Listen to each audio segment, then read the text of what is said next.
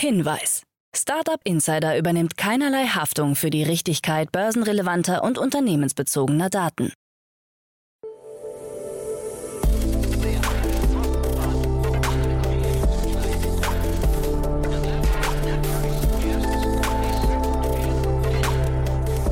Startup Insider Daily.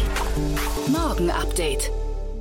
Einen wunderschönen guten Morgen und herzlich willkommen zu Startup Insider Daily in der Morgenausgabe am Mittwoch, den 16. November 2022. Mein Name ist Nina Weidenauer und wir starten heute zusammen in den Tag mit folgenden News. Entlassungen bei Jimdo. Flink Betriebsratswahl verzögert sich. Unternehmen haben Startup-Vorbehalte. E-Scooter-Anbieter Bird von Insolvenz bedroht und Nike hält an NFT-Plattform fest. Tagesprogramm.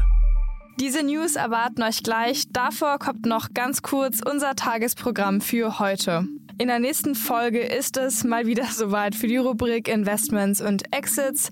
Dort begrüßen wir heute die liebe Katharina Neuhaus, Principal bei Vorwerk Ventures. In der Folge wird es tierisch spannend, da Katharina die Runde von NAPO, Pet Insurance und Pets Table kommentiert hat. Das britische Haustierversicherungs-Startup NAPO konnte in einer Series A Finanzierung unter der Leitung von DN Capital und mit Unterstützung des Companion Fund 15 Millionen Pfund einsammeln. Die Insurtech-Plattform bietet Haustierbesitzerinnen und Besitzern innerhalb von Minuten Angebote für Versicherungsverträge an. Ja, außerdem Pets Table, ein D2C-Unternehmen für Tiernahrung, das frische Mahlzeiten für Hunde im Abonnement anbietet, gab heute den Abschluss seiner Seed-Runde in Höhe von 2,2 Millionen US-Dollar bekannt. Die Seed-Runde wurde von Left Lane Capital begleitet mit Beteiligung von Goodwater Capital. Ja, so viel dazu. Zu den Mittags- und Nachmittagsfolgen kann ich eigentlich nicht wirklich viel sagen, da beide News zu dem Zeitpunkt, wo diese Folge hier erscheint, noch unter Verschluss sind. Aber es wird trotzdem super spannend. In der Mittagsfolge sprechen wir mit Richard Bierich, CEO und Co-Founder von Juicer. Juicer ist ein E-Mobilitäts-Startup, welches eine End-to-End-Lösung für das Laden von Elektrofahrzeugen entwickelt hat. Die User der eigenen App haben Zugriff auf mehr als 330.000 Ladepunkte in ganz Europa. Was genau der Aufhänger für dieses Gespräch ist, erfahrt ihr um 13 Uhr. Ja, und in unserer Nachmittagsfolge geht es weiter mit Kilian Graulich, Founding Partner von Prediction Capital. Prediction Capital ist ein neu aufgelegter Early Stage VC-Fonds, der in digitale Geschäftsmodelle investiert. Der Fokus des Fonds liegt auf Investitionen, die sich langfristig positiv auf ausgewählte ESG-Kriterien und die nachhaltigen Entwicklungsziele der UN auswirken. Ja, was soll ich noch weiteres sagen? Stellt euch am besten einen Timer für 16 Uhr, dann wisst ihr um 16 Uhr mehr. Und jetzt geht es aber erstmal weiter mit den News des Tages, moderiert von Frank Philipp. Startup Insider Daily. Nachrichten. Entlassungen bei Jimdo.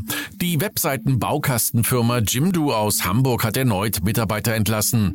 Laut Gründer und CEO Matthias Henze müssen 16 Prozent der Angestellten das Unternehmen verlassen, da ein rückläufiges Geschäft in Aussicht steht. Wie viele Personen konkret entlassen werden, erläutert Henze nicht. Nur, dass sich die Maßnahmen durch sämtliche Abteilungen ziehen und auch Stellen außerhalb Deutschlands gekürzt werden. In einer internen Mail erklärte Henze den Mitarbeiterinnen Mitarbeiterinnen und Mitarbeitern, die Welt befindet sich in einer Krise und das können wir nicht einfach ignorieren. Es droht eine Rezession und laut unseres IFO Geschäftsklimaindex wird sie die kleinsten Unternehmen, also unseren Kundenstamm, am stärksten treffen. Im Juli 2022 waren bei Jimdo noch 320 Mitarbeiter beschäftigt, dann wurden 20 Angestellte aus dem Marketing entfernt. Flink Betriebsratswahl verzögert sich. Die geplante Betriebsratswahl beim Schnelllieferdienst Flink muss zu einem späteren Zeitpunkt als geplant durchgeführt werden. Der bisherige Flink-Wahlvorstand, der sich um die Betriebsratswahl kümmern sollte, hat sich überraschend aufgelöst. Stattdessen soll ein neuer Wahlvorstand vom Berliner Arbeitsgericht ernannt werden. Flink war vor dem Berliner Arbeitsgericht gegen die Mitglieder vorgegangen, weil deren Wahl aus Sicht des Unternehmens nicht ordnungsgemäß abgelaufen sei und wirft den Initiatoren der Wahl in einer 160-seitigen Anklageschrift Gesetzesverstöße, Drohungen, Beleidigungen und Machtmissbrauch vor. Unternehmen haben Startup-Vorbehalte. Wie aus einer Studie des Mannheimer Wirtschaftsforschungsinstitutes ZEW hervorgeht, sind deutsche Unternehmen bei Kooperationen mit digitalen Startups vorsichtig. Rund die Hälfte der befragten Unternehmen in der Informationswirtschaft und im verarbeitenden Gewerbe sehen in einer Zusammenarbeit keinen klaren Mehrwert. 40 Prozent geben an, dass sie unsicher seien, ob Startups über die nötige Reife und Zuverlässigkeit verfügen. Auch können Zweifel an der Überlebensfähigkeit der Startups bestehen, heißt es in der Studie.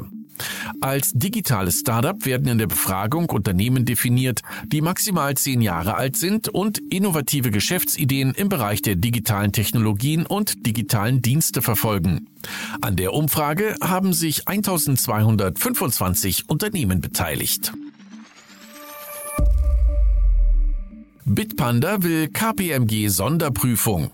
Nach dem Zusammenbruch der Kryptobörse FTX hat der Wiener Wettbewerber Bitpanda beim Wirtschaftsprüfungsunternehmen KPMG eine Sonderprüfung der eigenen Kryptoassets in Auftrag gegeben. Laut Co-Chef Erik Demuth werden alle Gelder und Kryptowährungen von Kunden separat gehalten. Sie seien zu 100 Prozent vorhanden. Man würde nicht mit Kundenassets spekulieren. Die Prüfung durch die KPMG solle daher zeigen, dass die Kundengelder durch die Kryptoassets gedeckt werden, die in den Cold Wallets von Bitpanda gespeichert sind. Hintergrund für die Sonderprüfung ist der Zusammenbruch der Kryptobörse FTX und der damit einhergehende Vertrauensverlust in Kryptobörsen und Währungen. E-Scooter-Anbieter Bird von Insolvenz bedroht. Der amerikanische E-Scooter-Anbieter Bird hat angegeben, dass Umsätze der letzten zwei Jahre durch Fehlbuchungen bei unbezahlten Kundenfahrten anscheinend als zu hoch angegeben wurden. Die Phantomeinnahmen sind in den Geschäftsberichten vom ersten Quartal 2020 bis zum zweiten Quartal 2022 zu finden, wie man der US-Börsenaufsicht SEC mitgeteilt hat. Fehlerhafte Einnahmen hätten nicht verbucht werden dürfen, so das Unternehmen. Nun könne ein Insolvenzantrag nicht mehr ausgeschlossen werden. Der Geschäftsbericht für das dritte Quartal 2022 soll erst mit Verspätung erscheinen, da eine umfassende Überprüfung durchgeführt werden muss. Google mit Strafzahlung von 392 Millionen Dollar. Google hat sich mit 40 US-Staaten auf einen Vergleich in Höhe von 391,5 Millionen Dollar, rund 379 Millionen Euro geeinigt. Hintergrund ist ein Streit um die Standortnachverfolgung von Nutzern. Google wird in diesem Zusammenhang vorgeworfen, geolokalisierte Daten auch von Nutzern gesammelt zu haben, die der Praxis explizit widersprachen. Die Ermittlungen zu dem Fall wurden im Jahr 2018 von einem Bericht der Nachrichtenagentur AP angestoßen. Laut Matthew Platkin, Generalstaatsanwalt von New Jersey, verpflichtet sich Google im Zuge des Vergleichs zu mehr Transparenz bei der Geolokalisierung. Platkin sprach vom größten Vergleich beim Thema Datenschutz auf Bundesstaatenebene in der US-Geschichte. Nike hält an NFT-Plattform fest. Unter dem Namen Swoosh hat Nike eine Web3-Plattform an den Start gebracht. Dort sollen Nutzer künftig NFTs erstellen und handeln können. Zudem lassen sich virtuelle interaktive Objekte wie Schuhe oder Trikots für digitale Spiele sammeln. Ron Ferris, GM bei Nike Virtual Studios, spricht von einem Marktplatz der Zukunft mit einer zugänglichen Plattform für Web3 Neugierige. In diesem neuen Raum können die Swoosh Community und Nike gemeinsam etwas erschaffen, teilen und davon profitieren. Obwohl die Website bereits online ist, gibt es hier noch keine Kollektionen zu bestaunen oder zu kaufen. Nutzer sollen sich aber noch diesen Monat für die Plattform registrieren können. Laut Website geht es ab 18.11. los. Coinbase kündigt 60 Mitarbeitern. Die amerikanische Kryptobörse Coinbase trennt sich von 60 Angestellten, wie CFO Alicia Haas erklärt. Ihr zufolge drohen zudem weitere Entlassungen, falls sich die Lage am Kryptomarkt nicht entspannen sollte. In diesem Fall werde Coinbase weitere Sparmaßnahmen ergreifen müssen. Bereits im Juni 2022 hatte sich das Unternehmen von 18 Prozent seiner Belegschaft getrennt. Musk feuert Mitarbeiter, der ihm auf Twitter widerspricht. Das Twitter-Chaos geht unter den Augen der Öffentlichkeit weiter. So hat Elon Musk beispielsweise soeben den Android-Entwickler Eric Fraunhofer via Twitter gefeuert. Vorausgegangen war ein Tweet von Musk, in dem er sich für schlecht programmierte Routinen in der Twitter-App entschuldigte. Aus seiner Sicht sei die hohe Anzahl an sogenannten RPCs, kurz für Remote Procedure Calls, der Grund für die schlechte Performance der App. Fraunhofer antwortete ebenfalls via Twitter, er habe sechs Jahre an der Android-App gearbeitet und widersprach der Sichtweise Musks. Auf Nachfrage von Musk antwortete Fraunhofer, die Apps rufen genau null RPC-Calls auf. Seiner Meinung nach sei die Twitter Android-App zu aufgebläht mit Funktionen, die kaum genutzt werden, da man jahrelang die Funktionen vor Leistung gestellt habe. Als Musk schließlich von anderen Twitter-Nutzern gefragt wurde, ob er jemanden wie Fraunhofer im Team haben wolle, antwortete Musk, er ist gefeuert. Fraunhofer, der acht Jahre lang für Twitter tätig war, hat Medien gegenüber bestätigt, dass sein Firmenlaptop daraufhin gesperrt wurde und er freigestellt sei.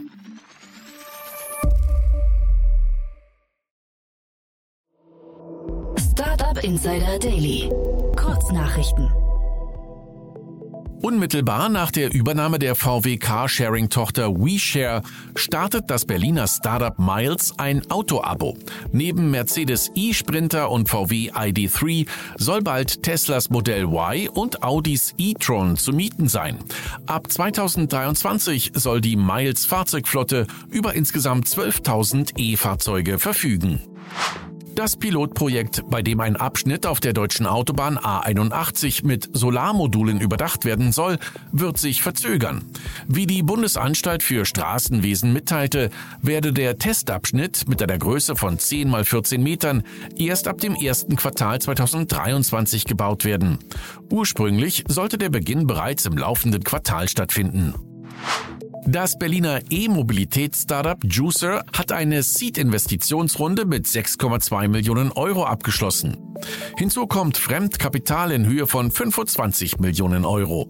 Angeführt wurde die Seed-Runde von Vector Venture Capital mit weiteren Beteiligungen von Bestandsinvestoren. Unter dem Dach des Schweizer Family Office Infinitas Capital hat Prediction Capital den Start eines neuen Fonds mit einem Volumen von 30 Millionen Euro bekannt gegeben. Die Mittel sollen zur frühen Unterstützung von Fintech- und Consumertech-Startups in der Dachregion verwendet werden. Aufgrund seiner neuen Nutzungsvereinbarung beginnt PayPal damit, Gebühren für inaktive Konten zu erheben.